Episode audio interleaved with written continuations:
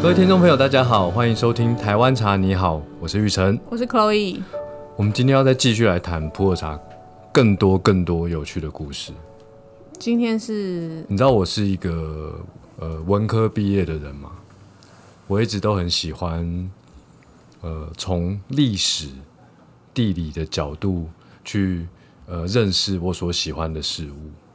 嗯，对啦，因为的确茶，如果说讲茶好了，茶它是一个有就是人文文化面的东西嘛，它的确就是跟历史的历史背景，你讲的地特理别的卡，因为我知道你对历史真的我历史很烂对，不要再考我了哦，地理应该也不要问我什么清代皇帝的排序，我没有办法记得，你连清代皇帝的我排不序记都得你排不出要，来。当然排不出来，那怎么清朝有几个皇帝？我不知道，满清十三皇朝，所以就是十三。我真的不。记得。我跟你讲，我历史老师没有就是这样教我记一些口诀啊什么的，所以我通通都不记得那你那知些道东西。八国联军要怎么背吗？清朝的时候有个我八国我知道，但是是我真的也不是那样背，所以我已经忘记了。我考完联考就还给老师了。二德法美日奥一英啊，我们老师都说二德化美日熬一英，二德化我觉得每你要天你熬们一历只史老老鹰来吃。师，你们历史老师是什么名字？我觉得他真是一个名好师老名师师。他现在退休了嘛？对对对对对，对年纪对那么大了。对对对。但我们老师真的没有这样教，所以我都硬背，所以我都忘记所以了。我们在前几集在介绍日本茶的时候，我们也是从历史的角度去呃跟大家分享，哎，为什么会有日本茶？嗯所以我们今天在谈普洱茶，我们也想要跟大家分享为什么会有普洱茶。你知道为什么会有普洱茶吗？不知道，不知道不知道就是你的用处，对对对，我知道啊。就我今天就是来虚心受教，老师，请告诉我为什么会有普洱茶？在唐朝的时候中后期，因为唐朝是由汉族所建立的嘛，对，但你知道那个时代啊的这个汉族，它的周遭其实有很多少数民族。那这个少数民族呢，时不时就侵略中原，时不时就侵略中原。那中原这个政权，当然当时是唐朝，他们就想说，我们要怎么样来跟这个少数民族，呃，做一些比较良性的互动，有多一点良性的互不动，能一直侵略人家嘛。对，有有多一点良性的互动，可能会呃少一些纠纷产生。是是是，所以唐朝其实在呃做了一一个比较多的事情，叫和亲政策。 一直把女儿嫁出去。对对对，哦，所以在和亲政策的过程中，然后就是这个文成公主，哦，对她到了这个少数民族的这这个地区之后，就发现其实呃，透过和亲以外呢，我们还可以呃。给彼此所需要的东西，就是就是交互易，交易互市啦。对护士，不是那个医院那个护士、哦，我知道啦。哦，没有，因为我们这个是，我跟你说，我是历史不好，不是国文不好，你不要这样 不子。是因为我们这个是声音的 YouTube 嘛，嗯对、p o d c a s t 是声音的 YouTube，我怕大家就误会了，不是医院那个照顾病人的护士，是互相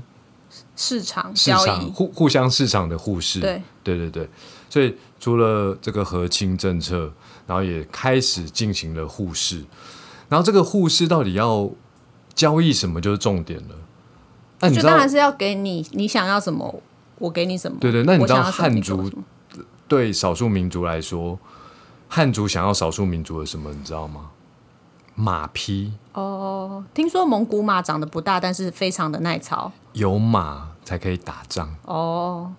因为中原不产马嘛，是是是，所以要马匹是很重要的一个。战略资源。你就想它很像古代的坦克车，对啦，反正就是需要它。对，一打仗方的时候面需要它。汉族跟少数民族大量的买马，一直买，一直买，一直买，也是削弱这个国力嘛。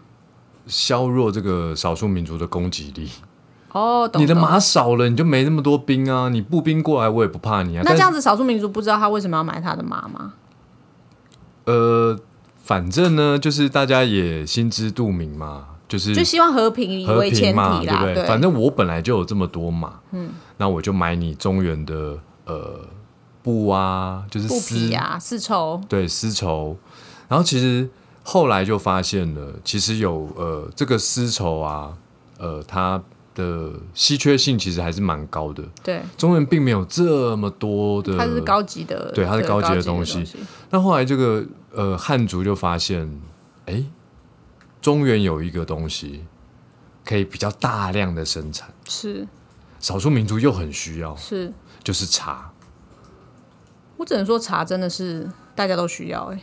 你知道为什么少数民族很需要喝茶吗？不知道因为他们的饮食是以肉类为主。哦，不不产蔬果对，那茶其实在饮用的过程中可以补充一些他们平常无法摄取的维生素。那碱性的嘛，对，所以这个其实就是呃唐朝后期、中后期茶马互市的一个由来。那当然，在茶马互市的过程中，也产生了它这个交易呃商队走的这个路线，叫做茶马古道，就是这样来的。真是一种有一种大漠风情的感觉真。的，真的，真的。好，那呃，当时呢，就说，哎，开始有了呃类似这个普洱茶的这个茶的这个产生，但是呢，当时其实还不叫没有正式命名为普洱茶，反正就只是茶马互市嘛。嗯对对对，那只是说，因为这个路途遥远哦，他们很习惯把这个茶压成饼。比较好运送。好，比较方便携带。嗯，哦，那其实这个普普洱茶这个名字呢，其实是清代才正式出来的。第一次有一个比较接近普洱茶名字，其实从明朝有一本书叫做《滇略》，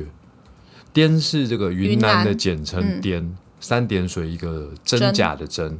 略呢，就是攻略的略，《滇略》一书第一次出现了这个“普茶”这个字，哦，然后到了清朝的时候，哦，这个普茶已经赫赫有名了，它正式成为进贡皇帝的茶品之一，所以那个时候就开始叫哦，有呃普洱茶名字就正式的问世了。是老师上课到这边为止， 有没有问题？历史的部分应该差不多就是这样子了吧？同学们需要休息一 下，喝口水吗？ 没有啦，茶马互市这就是茶马古道，大家应该都有听过，听过但是就是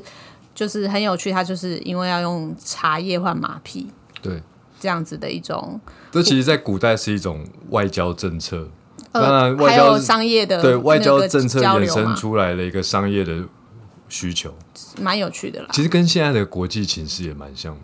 对我这前几年在看一个社会学的书，就是差不多也是有，就是这个历史的走向，大概就是会从神学进展到呃思想家的，再来就是工业革命，就是这一块。所以中间其实这些贸易的经济活动，其实都支撑这些上面社会学的东西在进展。我们怎么突然变成社会学小教室了哈？我们现在茶马古我道相结信束很多之听后众，朋友已经切换频 道了。对对对，茶马古道跟历史之后，我们就出知道普洱茶从这里来的嘛。那其实呃，大部分我们台湾茶你好的听众朋友都是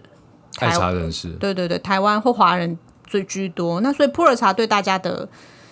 印象来说，就是黑黑的、很黑对啊，的一个茶。因为它是后发酵的，就是我们前面其实常常提到六大茶系，其实这就是六大茶系里面的黑茶之一。那它的颜色的确也就是颜色非常深，很像中药的颜色，对就是哦哦黑对色黑色的不不太透明这样子深色的茶，对，因为呃，云南的这个普洱茶比算是黑茶里面比较有名的，是但是其实这世界上的黑茶不是只有云南啦，哦湖南也有，广西其实也有。但大宗产量都是在中国出产的嘛，对，黑茶不是黑茶就国在中国。没那错我们刚刚讲到的茶马古道是讲普洱茶的历史，那过去我们曾经也略略的提到为什么会有黑茶茶饼这个东西，它是怎么来的？就是黑茶是属于后发酵，对，那它压制成茶饼，也就是当它以前为什么它要做成，为什么变成后发酵，它也是一个美丽的错误。这个可以请令赏来个再跟大家复习一下。对，其实压成茶饼是因为在这个商队哦，靠马匹运输这些茶叶的过程中，它比较好方便携带运送。一匹马可以带多一点啦。但你要想啊，那个上千年，其实很多时候那个货物啊，对，它在运输的过程中，它的防水其实并不是做的那么好。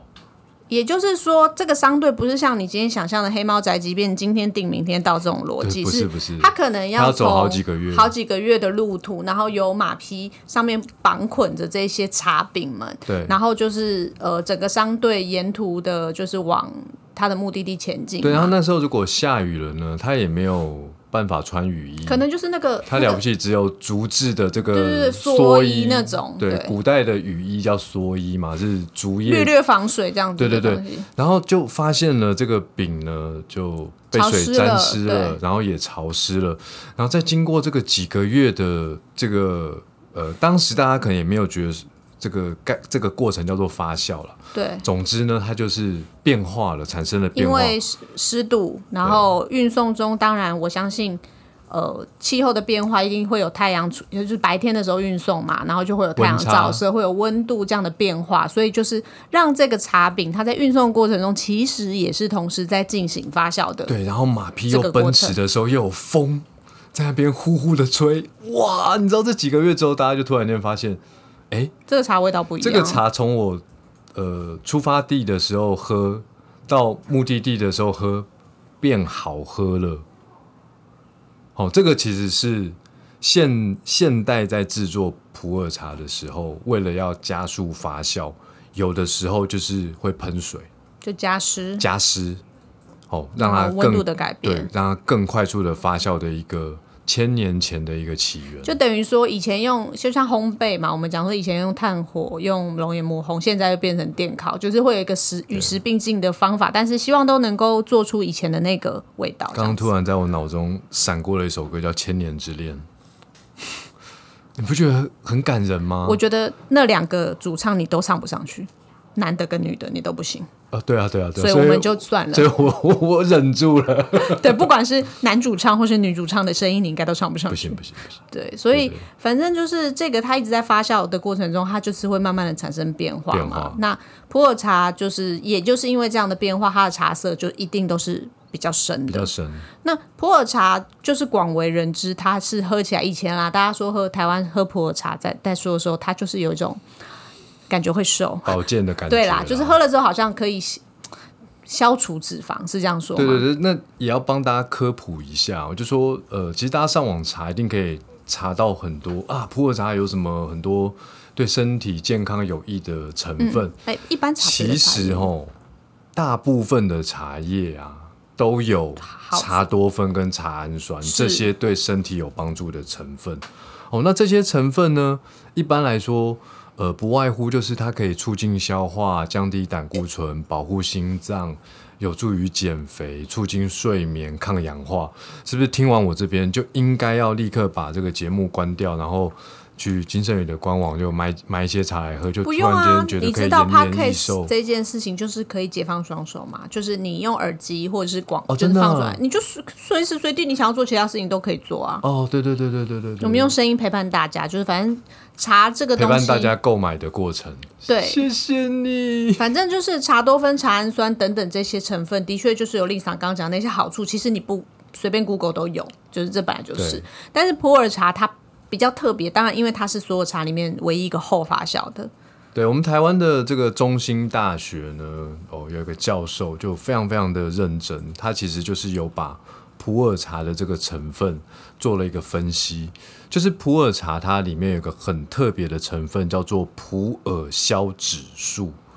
消除的消，脂肪的脂，元素的素。听了之后是不是就觉得我喝普洱茶就会瘦？对，普洱茶你喝了多喝真的会瘦，它这个呃，在身体里面的机制是如何产生？比如说你吃了油脂，嗯，你知道你吃了油脂进到你身体是哪一个器官吸收这些油脂吗？长啊，小肠。对啊，对，但是你油脂进入小肠的时候呢，呃，身体的这个胰脏会分泌会分泌一个呃胰脂解就是酵胰素，脏分泌酵素啦，胰脏的胰，脂肪的脂，分解的解，哦，胰脂解酵素。这个脂肪跟这个胰脂解酵素哦结合了之后，到了小肠，就被吸收啊。呃，你的小肠才有办法吸收这些对油脂。但是如果你开始呃固定的呃饮用普洱茶，嗯，哦，然后长时间在你的身体里里面已经有呃一定含量的普洱消脂素的时候，当你吃下了这个油脂，普洱消脂素哦会抑制胰脏分解这个胰脂解酵素。然后嗯你的这些油脂到了小肠之后，你知道它最后会到哪里？就是排出体外，太平洋。 what whatever 会随着你的时候的废物就去了太平洋好。这时候我又想到一首歌《伤心太平洋》，我们大家听到令赏列的这个歌单就知道他的年纪，好，没关系，反正意思就是30好几啊说，啦你喝普洱茶可以就是让你的脂肪不会那么容易被吸收，简单讲这样子会排出来嘛，但不是，当然不是百分之百，对，但是、所就是、以很多人在一开始喝普洱茶一阵子之后，会发现自己的嗯的废物会软软的，就是里面含有比较多的油脂，比较多的油脂嗯嗯，这样可以对对对听起来是可以理解啦。反正就是那两个酵素，就是普洱消脂素跟胰脏分泌的胰脂解酵素，这两个就是如果你普洱消脂素多的时候，胰脂解酵素就会低，所以相对的油脂，你吃进去的油脂就没有那么容易被分解吸收，这样子的意思。嗯我讲了半天，你好像三言两语就把我的故事。我只是历史不好，生物其实还不错，哦，对，OK。真的真的。生物，你谈到生物，那我问你，普洱的茶树品种是什么？大叶种啊，那你知道大叶种有哪些品我种啊不吗？知道。比如说台湾茶树几乎都是小叶种，对啊，那小叶种里面有金萱清新乌种、龙清新乌龙种、四四季季春。四季春那大叶种它只是一个统称。对，那大叶种里面呢，其实还有一些种，比如说云南种、嗯、凤庆种、嗯、蒙库种、嗯、蒙海种。听起来就很猛。对，这个蒙就是孟子的孟，然后右边再加一个力量的听力起。来好有力。对，就是孟子很有力，就是猛，这个意思。可大叶种的茶树品种呢，跟小叶种它最大的不同就是它的树干很粗，是乔木，乔木，而且它最高可以到十公尺，十公尺三层楼了。对，对，所以很多现在去采收普洱茶的，这个都是要爬树，爬楼梯啦，对啊，就是有有搭一个爬楼梯然后再上树，然后把是这个叶子摘下来，是然后做成茶。所以它跟台湾人一般大家想象的茶园风景是很不一样的，不一样它比较不一样像是森森林林里的感觉。那台湾的茶园都是矮的灌木丛，然后呃修剪的比较矮，方便采收嘛，对然后叶子很小，大约就是手掌的三四分之一这其样。实我觉得这个台湾的这种小叶种，它属于灌木，它也可以长得很高。那它长太高就不方便采摘啊了。但是它就算长再高呢，它的树枝也不可能像乔木哎，变对，成它就大不树。是树嘛，对它对是对对木对这样子。对所以就是有很截然不同，在外观以及生长的地区的不一样。所以普洱茶的这个大叶种的茶树，大部分都是跟森林，就都在森林里面，什么野它本生。它本来长长的样子就是它是森林不是像台湾这样子，呃，茶园的管管理种植，它就是在森林里面的古茶树这样子对对理解。比较多是这样子。然后呃，在普洱呃，应该说在云南，其实有非常非常多的地方都有生产普洱。是但是呃，最主要的三个高级的普洱茶的产区产区是义乌、勐海和临沧这三个茶区。是对，其实普洱你去 Google 地图上面看，普洱其实就是一个普洱市。好想去哦，想去吗？想啊！订机票啊！我觉得云南应该很美丽吧，就是我想去。云南应该很美丽。对啊，而且我喜欢那个白荠菜，什么对，都这所样以吃。呃，听众朋友，你可能上网，如果你对普洱茶有兴趣，你可能会上网 Google 啊，然后找一些呃普洱茶的一些相关资讯，你会看到很多很多茶区，嗯，哦，其实就很像台湾茶哦，比如说我们台湾从北部的平陵，哦，桃竹苗，嗯，哦，南投、嘉义、或者台东也有哦啊，台东、对啊，宜兰，其实都有都有区，茶，甚至屏东最南到屏东的所谓的港口茶，都有嘛，也都有对啊，对你去 Google 的时候，你就会发现哇，有好多好多呃，云南什么到处都有这个黑茶的茶区，没有错，因为普洱茶是一个嗯，在市场上广泛大家可以接受的一个商品，商品了啦，已经要要对啊，要茶对商品啊，对茶商品，所以呃，但是呢，你如果真的想要呃有机会去云南，你要去买比较等级比较好的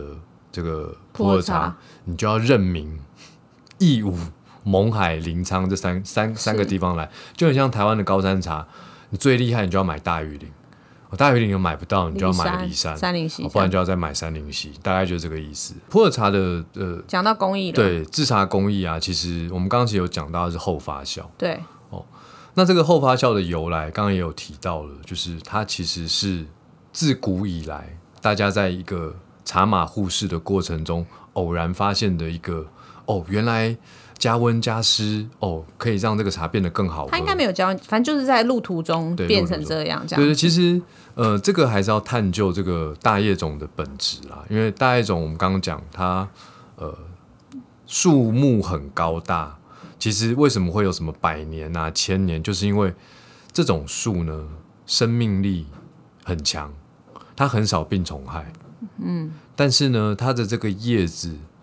你如果制成的茶叶比较接近这个叶片原来的状态，会有一点难以入口。难以入口。比如说像嗯清茶这样，做成像台湾茶这种感觉的对，话如果它为什么很少出现以这种绿茶的形式出现，就是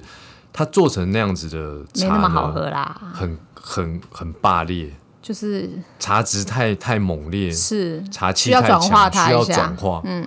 哦，就很像这个这个这个，好像是一个年轻的少年，他年轻的时候血气过于方刚，对哦，所以我们要喝他这个四十岁五十岁以后进入了中年以后是是的一个一个状态。盛放之后的对感，觉。那台湾的这种小叶种啊，它就是呃喝它原始的味道，你就可以很容易喝到花香是哦。你不需要特别把它做成红茶，或者是让它发酵呃改变它的状态太多。所以台哦湾茶的主流就是清茶为主嘛，所以这个普洱茶制茶供应呢，当然就是后发酵。就是的确这样是因应那个原料是什么样子的，所以我们用人为人就制茶师傅的工艺去变化它的茶的味道。对，那你你可以常常上网看一些资讯，就说，哎，普洱茶常常会经过渥堆。什么叫渥堆呢？渥堆就是这个茶叶们一片一片的叶子们，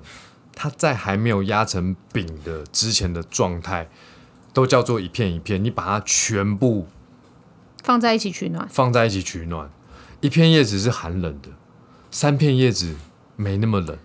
三千万片叶子聚集在一起的时候，哦，它其实温度会应该说它也一边在发酵，对发酵的时候的确会产生一些化学变化，它会让那里的温度稍微比旁边的室温高一些。对温这个渥堆，其实你可以把它思考成茶叶团结力量大。一片叶子它 要发酵，它没有办法起到那么好的作用，但是几千万片叶子堆在一起，叠在一起，哦，一起做一件事情，我那个力量就多大少了也有一点点，就是比较多的叶子堆在一起，它会有点压力啦，就是对堆对叠的力量这样对子，对对就是对对所以会加速它的发酵，这样对对对对，这是是渥堆。理解好，那其实呃，我们在市场上呢，其实可以常常看到各式各样的普洱茶你说的是形形状，、嗯啊圆饼，呃，饼茶、还有的是呃，像长方形的茶砖茶砖哦，那也有那种沱茶，就是像它没有像圆饼那么大，它比可能比圆饼窄一点，大概就是你的手掌的这个范围的圆形。包可是子，它，呃，包子对，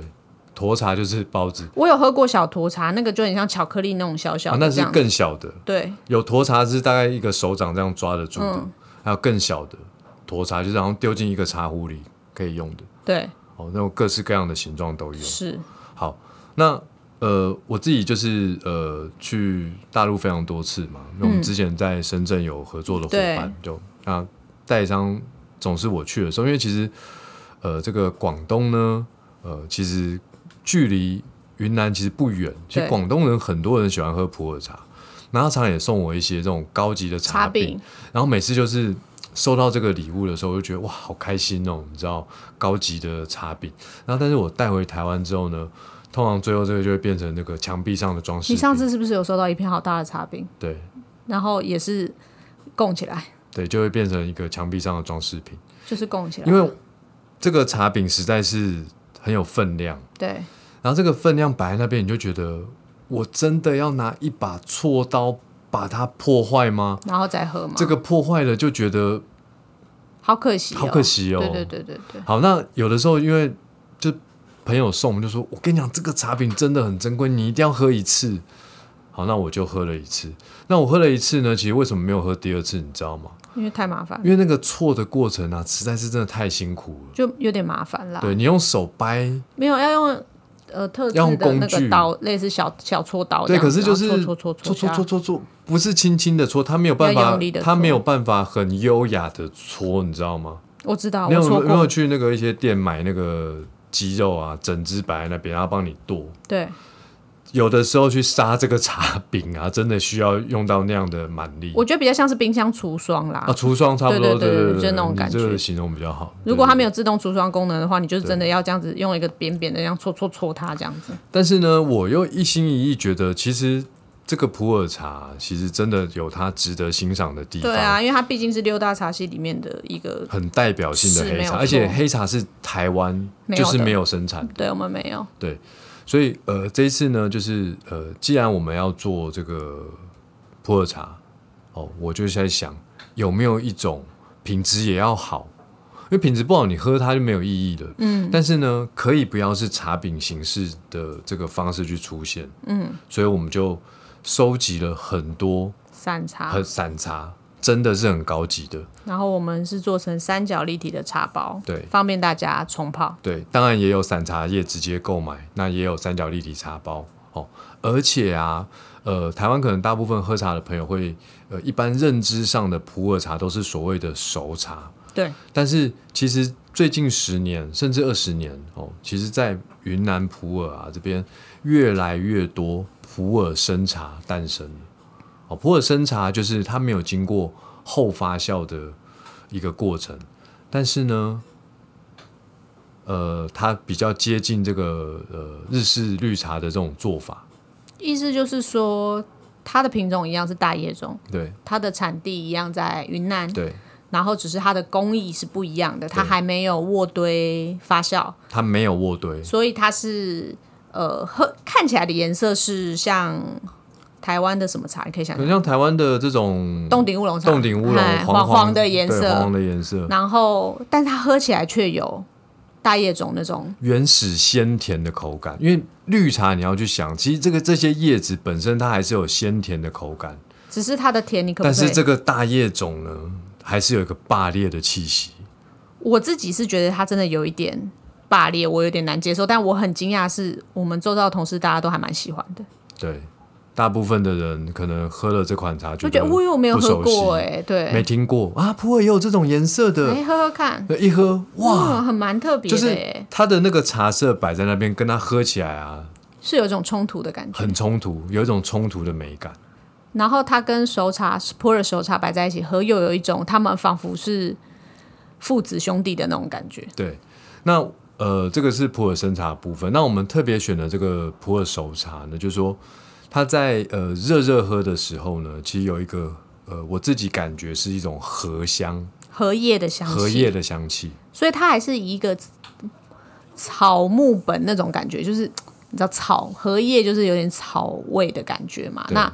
凉掉之后呢？凉掉之后呢，我自己觉得有一种檀香的感觉，就哦，更木质基调木质的基调跑更出明来，显所以前面是有点叶子味道，对后面是木头对的香气会跑出来对，。所以我们的这个普洱茶也是等级非常高的。我们不管是这个生茶或熟茶呢，它其实都是古茶树跟野生茶树拼配而成的。嗯，懂。所以我在金盛门市之后，就是除了当然商品令赏刚刚讲的，就是可以喝到三角立体茶包，很方便冲泡之外，也有散茶叶，你可以去呃，就是自己就是尝试你跟它之间的互动，你可以放多放少，用你家的茶具去泡它。那我们在门市也可以喝到手冲茶吗？对，呃，过去台湾茶我们都是用紫砂壶手冲，嗯，但是这一次呢，为了让这个大叶种的这个气质更好的呈现，更优雅的呈现，我们就是用盖杯。就是传统盖碗，对，我是皇帝就对了。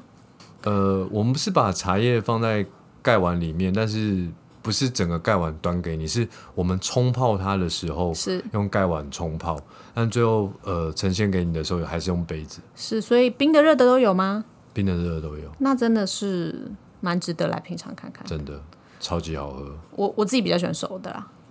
我喜欢生的。我现在这次真的觉得自己有点被孤立我了，觉得因为熟的要喝冷的，冷的真的那个檀香很迷人，很少见。对，好对，就是希望大家都可以来品尝看看，就是普洱茶、普生茶跟熟茶的美好。好，以上就是今天的节目，我是玉成，我是 Chloe，大家拜拜，拜拜。